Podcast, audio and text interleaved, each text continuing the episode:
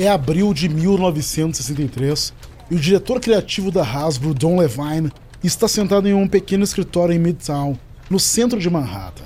E ele está começando a se perguntar por que diabos ele está ali. Levine foi convidado por Sam Weston. Weston é um agente de licenciamento, um intermediário que ajuda estúdios de cinema e supermodelos a emplacarem contratos de merchandising. Mas até agora, Weston não cala a boca sobre o poder de fogo do exército. O que não é nenhuma novidade para Levine, que lutou na Guerra da Coreia. Ele não se contém e educadamente pergunta a Weston por que, que ele está falando nisso. Weston se desculpa por fugir do assunto. É que eu estou representando um programa de TV de temática militar e. Levine nem deixa ele terminar. E fala que se Weston está tentando vender um brinquedo militar, ele pode parar ali mesmo. O mercado está saturado de soldados de plástico, arminhas de brinquedo e todo o resto. Tudo o que podia ser feito já foi feito. Mas Weston pede que ele escute um minuto.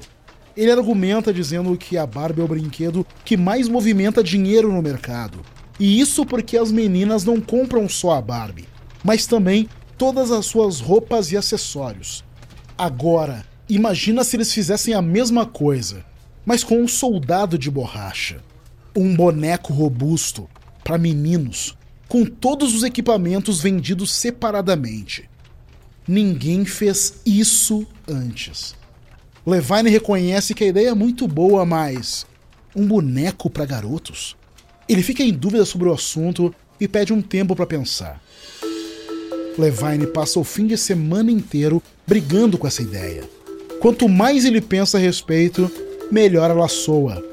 Mas um boneco? Isso é um problema. Era 1963 e só meninas brincavam de boneca. Há outro problema também.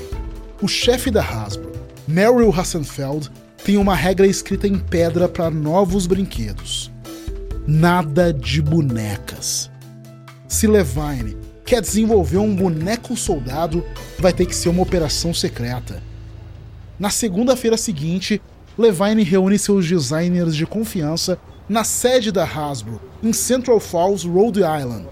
Ao entrarem no escritório, eles notam um pequeno manequim sobre a mesa é mais ou menos o tamanho de uma Barbie. Com a porta fechada, Levine revela o que está rolando. Ele avisa que é um projeto ultra secreto e que ninguém precisa ficar sabendo. Especialmente o Merrill Hassenfeld. E ele conta que eles estão fazendo uma boneca. Ou melhor, um boneco, uma Barbie para garotos. Um boneco de soldado com uniformes, armas e outros equipamentos militares, e ele também vai ter membros articulados, como manequim, para que ele possa fazer poses diferentes. O grupo troca olhares surpresos. Um dos artistas do time fala primeiro. Ele diz que gosta da ideia, mas diz que eles não deveriam chamar o brinquedo de boneco, mas de soldado, ou talvez de AI, sigla com que os norte-americanos se referem aos militares. E um nome, Joe ou qualquer outra coisa, pelo menos por enquanto. Um sorriso estampa o rosto de toda a equipe. Eles sabem que se trata de um projeto ousado, mas é aquela velha história. O risco e o segredo deixa tudo mais excitante. Mas para saírem vitoriosos em sua missão secreta, eles precisam criar um protótipo realmente bombástico, antes que o Hassenfeld descubra o que eles andam tramando. da Wondery. Eu sou Ale Garcia e esse é o Guerras Comerciais.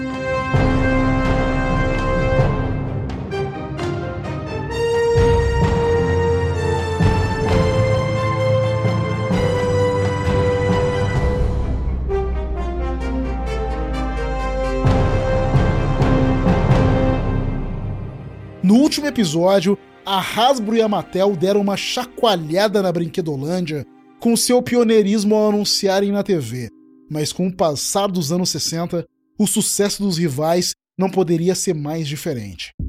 Graças a Barbie, a Mattel tá voando alto. Em menos de 15 anos, ela foi de uma empresa de guerrilha minúscula, sediada numa garagem, a maior fabricante de brinquedos do mundo. Mas a vida está mais difícil para o seu rival na costa leste. A Hasbro não emplacou mais nada desde o lançamento do Mr. Potato Head no começo dos anos 50, e a empresa ainda lucra mais fazendo lápis do que brinquedos. Agora, Don Levine, o diretor criativo da Hasbro, acha que o seu boneco soldado poderia mudar o jogo do jeitinho que a empresa precisa. Mas ele tem uma batalha difícil pela frente. Convencer o CEO da Hasbro, Merrill Hassenfeld, a apostar todas as fichas no G.I. Joe. Esse é o segundo episódio, Boneco para Garotos.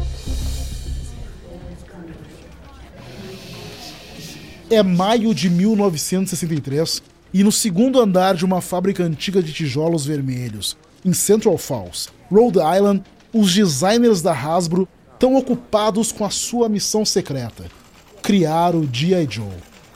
Um designer usa uma máquina de costura para confeccionar um uniforme naval em miniatura. Outro designer está elaborando modelos para as articulações nos pulsos do G.I. Joe. E perto da escadaria que leva ao andar de design, um artista está rabiscando uns projetos de embalagem. De repente, esse artista congela. Ei, todo mundo! Silêncio! O ambiente fica quieto e todos escutam. Eles reconhecem aquele barulho. Aquela pisada só pode ser do corpulento Merrill Hassenfeld subindo as escadas para o andar que eles estão. O time entra em ação eles enfiam protótipos do boneco nas gavetas das escrivaninhas, enchem os bolsos com tecidos semi-costurados e escondem as artes atrás dos armários. Quando Hassenfeld entra na sala, eles mal retornaram aos seus postos. O chefão da Hasbro para na entrada e dá uma sacada no ambiente através dos seus óculos de armação preta. Parece que ele está farejando alguma coisa. Então, sem dizer uma palavra, Hassenfeld marcha em direção ao escritório de Levine e fecha a porta. Dentro do escritório, Levine age como se nada tivesse acontecendo. Ele tenta quebrar o gelo perguntando como foi a viagem do Merrill. O chefe diz que foi tudo bem e pergunta sobre as últimas notícias do front. Levine começa a tagarelar sobre os projetos que o Hassenfeld já conhece. Uma linha de cosméticos para as menininhas, um novo corpo de plástico para o Mr. Potato Head, Hassenfeld deixa Levine terminar, já sem o menor interesse. Hum, mais alguma coisa? Tá na cara que Hassenfeld não deu essa passada para ouvir falar desses projetos.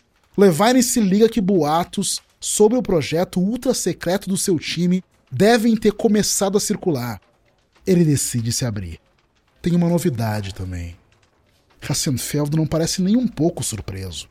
Levine interfona para sua secretária e pede que ela leve o protótipo de soldado articulado até a sua sala. Alguns segundos depois, ela entrega uma caixa de charutos em seu escritório. Depois que ela vai embora, Levine abre a caixa. Dentro dela tem um boneco Ken. Ele está vestido em um uniforme verde-oliva do exército e seu cabelo de plástico foi reduzido a um corte militar. Hassenfeld levanta sua vasta sobrancelha e franze os olhos para o Ken militar. Antes que Hassenfeld possa dizer algo, Levine começa a vender a ideia. Para valer. Ele explica que é o mesmo modelo de negócio que a Mattel usa para Barbie, que eles não estão criando apenas um soldado, mas uma linha de equipamentos militares vendida separadamente para ele usar. Cantis, barracas, rifles, lança-chamas, sacos de dormir, itens de mergulho, o pacote completo. Ele também vai poder fazer poses, como um manequim de um artista. É um novo tipo de brinquedo, um soldado em ação totalmente articulado. Um action figure. Hassenfeld cruza os braços e pergunta onde esse boneco vai ser fabricado. Levine diz que está pensando em algum lugar no Oriente, para manter os custos lá embaixo. Hassenfeld parece desconfortável. Como a maioria dos fabricantes de brinquedos norte-americanos no começo dos anos 60, a Hasbro nunca mandou fazer nada fora dos Estados Unidos. Eu não tenho tanta certeza, Dom. É um salto e tanto. Preciso dar uma pensada. Depois que Hassenfeld joga o balde de água fria e deixa a sala, Levine convoca o time do G.I. Joe e posiciona eles às novidades. Hassenfeld não disse não. Pelo menos ainda não. Então eles precisam trabalhar rápido. Quanto mais próximo eles estiverem de um produto final, mais difícil vai ser para ele dizer não. E ele quer manter aquilo ultra secreto.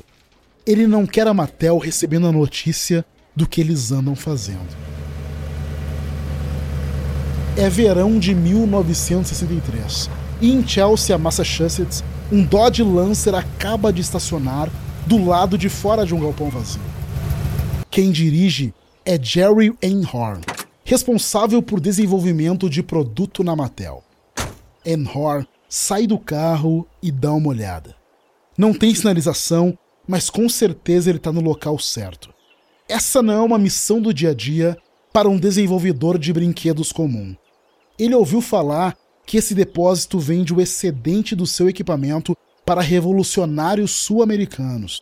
E Enhorn precisa de armas. Armas de verdade, que possam servir como modelo para artilharia tamanho miniatura do G.I. Joe. Ele entra no depósito. Enquanto seus olhos se acostumam ao interior mal iluminado, ele vê pilhas de uniformes de segunda mão, rifles antigos pendurados nas paredes, e enormes barris de madeira cheios de morteiros. Então, um cara vestindo um terno preto emerge das sombras. Surpreso e um pouco desconfiado, ele pergunta: Posso ajudar? Enhorn já tá com uma desculpa na ponta da língua. Ele diz que é proprietário de um museu em South County, Rhode Island, onde terá uma exibição da Segunda Guerra Mundial. Eu tô atrás de itens para exposição. O cara diz que beleza, ele pode pegar o que precisar. Enhorn passa uma hora vasculhando o galpão. Ele enche o porta-malas do carro com uniformes, granadas, rifles, cápsulas de bazuca e muito mais. Equipamento suficiente para fazer seu carro arriar de tanto peso. Com o veículo carregado, Enhorn começa a dirigir de volta para Rhode Island. Mas poucos minutos depois, ele pega a saída errada na estrada e acaba no centro de Boston. Completamente perdido, Enhorn dirige desesperadamente pelas ruas em busca de um caminho de volta. Então ele faz uma conversão proibida à esquerda, bem na frente de um guarda que está na esquina em serviço. O policial sinaliza para Enhorn encostar. No que o policial se aproxima, uma corrente de suor escorre pela nuca de Enhorn. Ele cumprimenta o guarda com simpatia e pergunta o que fez de errado. O guarda pergunta se ele não viu a placa de proibido virar à esquerda. Enhorn se desculpa. Eu tô perdido. E explica que ele tá tentando voltar para Rhode Island, que ele tá procurando uma saída para via expressa. O guarda calmamente pede a carteira de motorista e o documento do carro. Então ele dá a volta até a traseira do carro, enquanto Enhorn observa o guarda pelo retrovisor lateral, ele se lembra do que Levine falou antes dele pegar a estrada. Ninguém pode saber do J. Joe. Se a polícia te parar, a gente nem te conhece. Enquanto essas palavras se repetem em seus ouvidos, o policial coloca o pé direito no para-choque do carro, fazendo ele arriar por completo. O coração do Enhorn tá batendo na garganta. Senhor, vem abrir o porta-malas. Com todo cuidado, Enhorn sai do carro e obedece o comando do guarda. Ele enfia a chave e abre o porta-malas, revelando seu carregamento de armas e equipamento. Um facão manchado de sangue brilha com o reflexo do sol. O guarda quer saber para que tudo aquilo. Enhorn repete o mesmo álibi do depósito. Ele diz que é tudo pro museu que ele trabalha em Rhode Island. Ele conta a mesma lorota disposição de temática Segunda Guerra Mundial, rezando para o policial não checar sua história. A única verdade em seu discurso é a procedência dos armamentos, a loja de excedentes do exército. Ah, Segunda Guerra? Sabia que eu lutei no norte da África e na Itália? Depois de passar os próximos 10 minutos trocando ideias sobre a Segunda Guerra Mundial, o Tira abre um sorriso. Quer saber? Eu vou te liberar. Só dirige com mais cuidado de agora em diante, ok? A missão do Enhorn é um sucesso, mas o futuro do G.I. Joe ainda é incerto. Lá pelo final de agosto, o G.I. Joe está quase pronto para entrar em produção, mas Hassenfeld ainda não tomou uma decisão. Toda vez que Levine toca nesse assunto, ele só dá desculpas. Agora eles estão correndo contra o relógio. Se Hassenfeld não der logo o ok, vai ficar tarde demais para o G.I. Joe entrar em produção ainda em 1964. E sem o G.I. Joe, a Hasbro corre o risco de encarar mais um ano sem um brinquedo de sucesso. Sabendo que o prazo está quase estourado, Hassenfeld bate em retirada para o seu escritório. Ele se senta sozinho, tragando um charuto, pesando os prós e os contras. A árdua negociação do Levine deu certo. Hassenfeld concorda que o J. Joe tem algo de especial. Mas ele também sabe que o projeto tem boas chances de ser um fracasso. Afinal, ninguém nunca fez um boneco para garotos. Não dá para saber como as pessoas vão reagir. Também tem o custo. Ele vai custar 2 milhões de dólares só para ser fabricado. Sem falar em divulgação.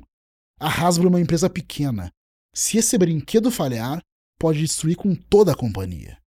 Mas se ele bombar, pode catapultar a Hasbro para um novo patamar. Tomado pela indecisão, o Hassenfeld decide que precisa ligar para uns amigos para pedir uns conselhos. Uma semana mais tarde, os três homens mais poderosos do mercado dos brinquedos estão sentados na sala de reunião da Hasbro. Eles são os caras que fazem um brinquedo nascer ou morrer. Os compradores da Woolworths, da Sears e da gigante em distribuição no varejo, a Associated Merchandising. Hassenfeld comprou as passagens de avião para eles ouvirem o Levine vender o G.I. Joe pessoalmente. A reação deles vai selar o destino do soldado. No que Levine se prepara para entrar na sala, Hassenfeld manda um papo reto. Não importa o que acontecer, eu preciso que você seja um menino grandinho. Aceita o que eles disserem. Levine passa uma hora explicando o conceito do soldado Barbie para garotos. E os compradores, eles gostam. Depois da reunião, Levine olha o seu chefe bem nos olhos. Você ouviu. Agora é a sua vez de ser um menino grandinho e esquecer a regra anti-bonecos. Vamos fazer o G.I. Joe. Hassenfeld cede. Ok, prepare as fábricas. Lá pelo final de 1963, as fábricas em Hong Kong estão pipocando milhares de G.I. Joes que logo vão ser carregados em navios com destino aos Estados Unidos. Hassenfeld está apostando o futuro da Hasbro nesse brinquedo e agora é tarde demais para voltar atrás.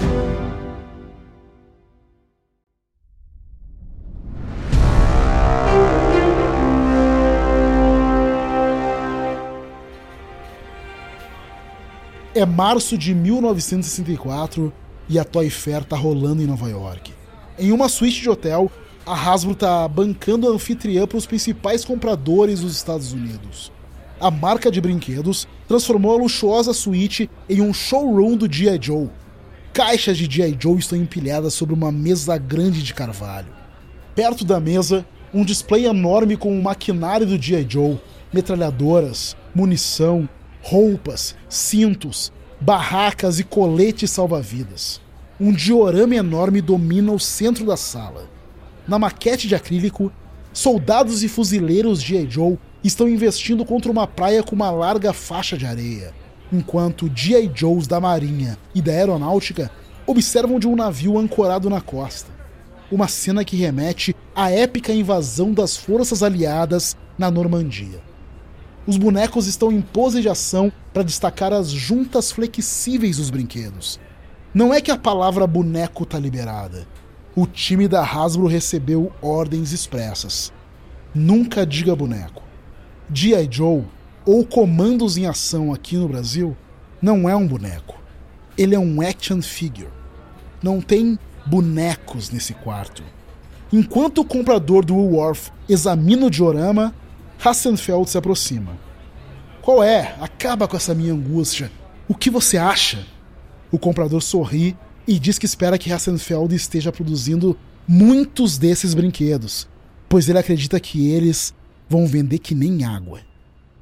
Naquele verão, o G.I. Joe cai de paraquedas nas lojas com um aporte de 2 milhões e meio de dólares em campanha publicitária. G.I. Joe, G.I. Joe, fighting man from head to toe, on the land, on the sea, in the air.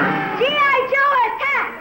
Boom, boom! G.I. Joe, take Bam, bam! Os G.I. Joe não duram muito nas prateleiras. Em dias, o brinquedo se esgota nas lojas de todos os Estados Unidos.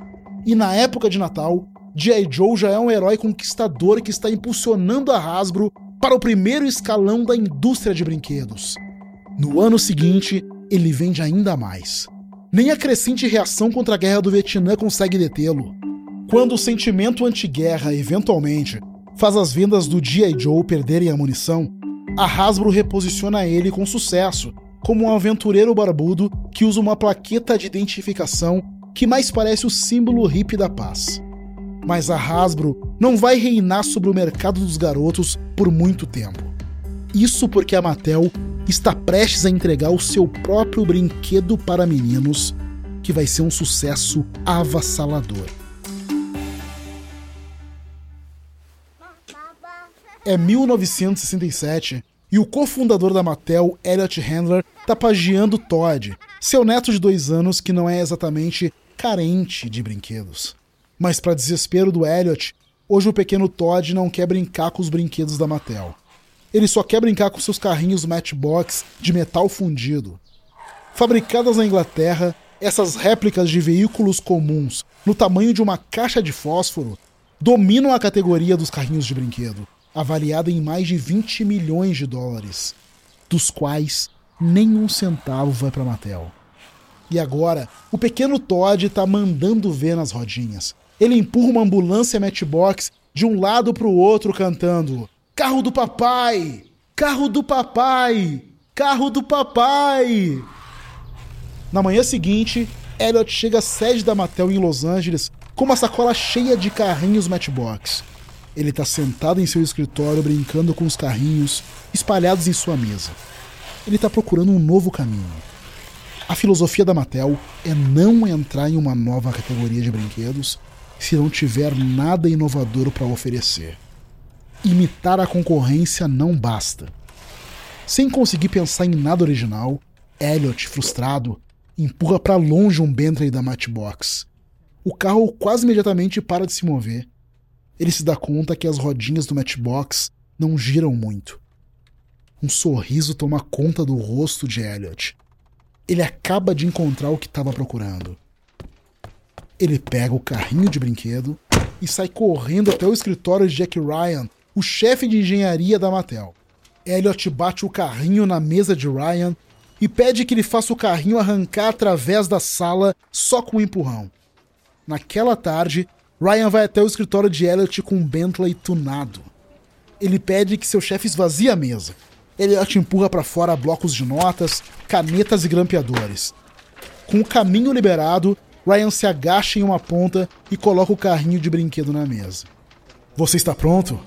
Elliot assina com a cabeça e Ryan dá um tapinha na traseira do carro. O Bentley em miniatura é arremessado para frente, fazendo barulho ao rodar sobre a mesa de madeira antes de despencar dramaticamente e se espatifar.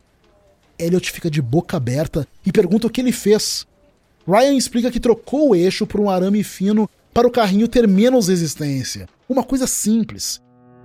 Nos meses seguintes, a Mattel desenvolve a ideia ainda melhor.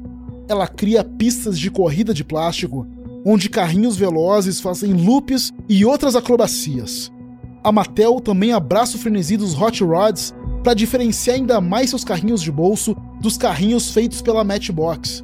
Em vez de entediantes versões empobrecidas de veículos do dia a dia, os carrinhos de brinquedos da Mattel ostentam defletores invocados, ligas chamativas e motores encorpados que pulam para fora do capô.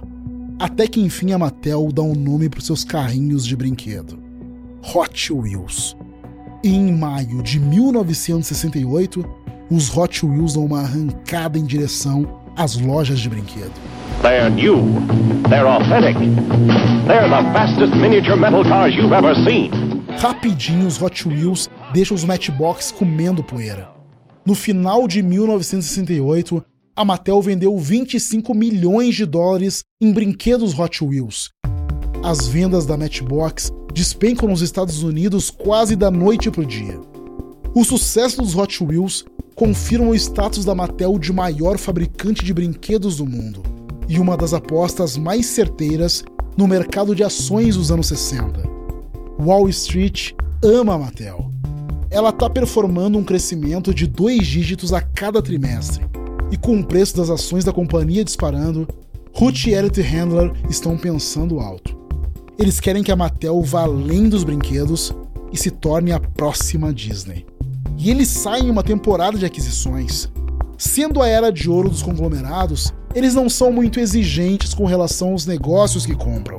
Eles engolem um fabricante de fitas cassete, uma empresa de suprimentos para pets e até um circo. Eles abrem um estúdio de cinema e planejam construir um parque temático. E no que o Natal de 1970 se aproxima, a Mattel está pronta para mais um ano recordista em vendas. Ela lança uma linha de carros Hot Wheel motorizados, chamados Sizzlers, que todo mundo acha que vai bombar. Os varejistas fazem pedidos grandes e os analistas na indústria de brinquedos preveem uma bonança de Sizzlers no Natal. Mas o que nenhum deles sabe é que as luzes de emergência no interior da Mattel estão piscando. Os Sizzlers não estão vendendo nas lojas de acordo com as expectativas astronômicas da companhia. E isso gera um efeito cascata que vai fazer a casa dos sonhos dos handlers desmoronar como se fosse um castelo de cartas. No próximo episódio, a Mattel esquenta os seus registros. A Hasbro chama as Panteras para ajudar a lutar contra a Barbie. E os videogames eletrizam a Brinquedolândia. Da Wondery, esse é o Guerras Comerciais. Espero que você tenha gostado desse episódio. E uma nota rápida sobre as reconstituições que você está escutando. Na maior parte dos casos, nós não sabemos exatamente o que foi dito ou exatamente como as cenas aconteceram, mas elas estão baseadas em nossa pesquisa histórica. Eu sou seu apresentador, Ale Garcia. Tristan Donovan escreveu essa história. Karen Lowe é a produtora e editora sênior. Emily Frost editou essa história. O design de som é da Bay Area Sound. A adaptação para o português é do B9 a direção executiva é do Carlos Merigo. A direção criativa é de Alexandre Potashev. O design de som é de Mariana Leão. A tradução e adaptação são de Carlos Messias. Gravado por Carlos Eduardo Freitas no Estúdio Aurora. A produção executiva dessa adaptação para Wonder e Amazon Music é de Fábio Silveira, Jessica Redburn e Marshall Larry.